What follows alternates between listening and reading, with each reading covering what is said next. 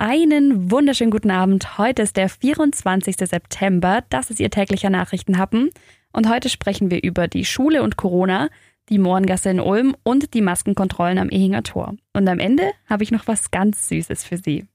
Der Nachrichtenhappen mit Lara von Dohlen. Ja, die Schule läuft noch keinen Monat, da müssen schon wieder viele schließen. Am aktuellsten ist die Pestalozzi-Förderschule in der Ulmer Weststadt mit 90 Schülern.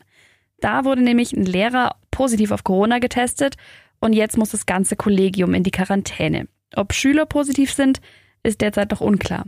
Insgesamt sind es im Südwesten Deutschlands jetzt drei Schulen, die vollständig dicht sind. Und nach dem Start des neuen Schuljahres sind es jetzt schon 172 Schulklassen, die wieder zu Hause sind. An 128 Schulen, da werden die Klassen vorübergehend im Fernunterricht unterrichtet. Mal sehen, wie es weitergeht. Die Schulen sollen ja möglichst offen bleiben. Das hat uns letzte Woche auch das Neu-Ulmer Schulamt bestätigt. Wir beobachten die Situation auf jeden Fall weiter und sagen Ihnen dann, wenn sich für Sie oder Ihre Kinder was ändert. Die Ulmer Mohrengasse soll jetzt doch nicht umbenannt werden. Das hat der entsprechende Ausschuss jetzt beschlossen. Stattdessen soll es ein Schild geben, das den Straßennamen einordnet. Denn der Hintergrund des Wortes Moor ist nach der Auffassung des Ausschusses nicht diskriminierend gemeint.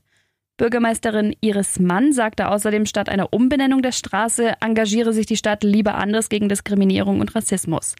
Der Vorschlag der Arbeitsgruppe geht jetzt an den Ältestenrat. Der soll dann Anfang Oktober über das weitere Vorgehen entscheiden. Für einen anderen Straßennamen sprach zu verhindern, dass sich People of Color durch den aktuellen Namen, also Mohrengasse, diskriminiert fühlen.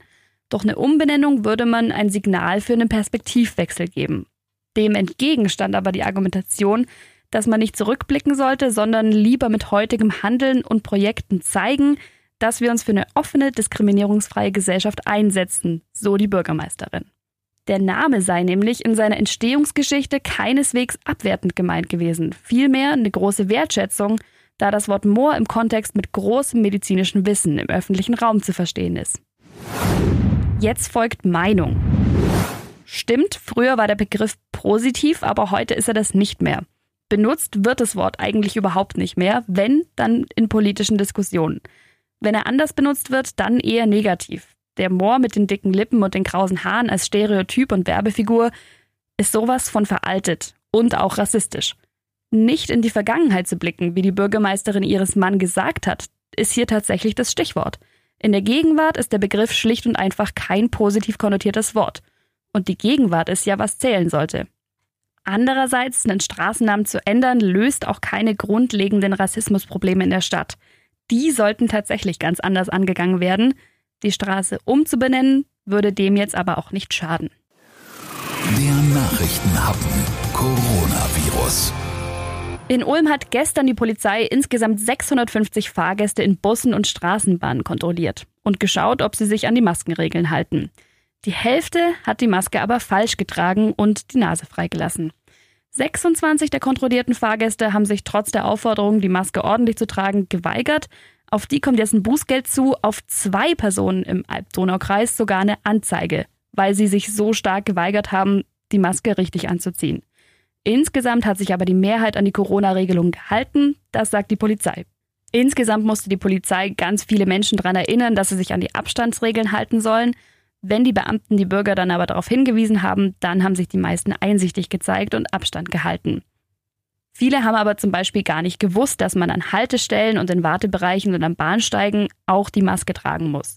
Wer sich übrigens nicht an die Regeln hält, muss mit einem Bußgeld in Höhe von bis zu 250 Euro rechnen.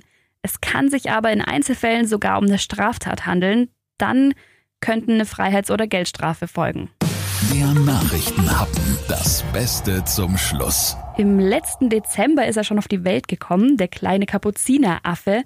Aber bisher hing er noch so sehr an der Mama, dass die Tierpfleger überhaupt nicht rausfinden konnten, ob es jetzt ein Affenjunge oder ein Affenmädchen ist. Jetzt wissen sie es aber, es ist ein Affenjunge und der hat immer noch keinen Namen, weil sie, den, weil sie das Geschlecht noch nicht wussten. Ab dem 1. Oktober kann man jetzt im Tiergarten Ulm abstimmen, wie er heißt. Zur Wahl stehen dann drei Namen aus der Sprache der Guarani. Das ist eine Ureinwohnergruppe aus Südamerika. Da kommen die Kapuzineräffchen nämlich her. Die Aktion geht dann bis zum 29. Oktober. Da wird das Äffchen nämlich ein Jahr alt. Ein Bild von dem süßen kleinen Äffchen gibt's auf donau3fm.de. Er ist richtig süß. Und ich hoffe, damit können Sie gut in den Feierabend starten. Und wir hören uns morgen wieder. Bis dann.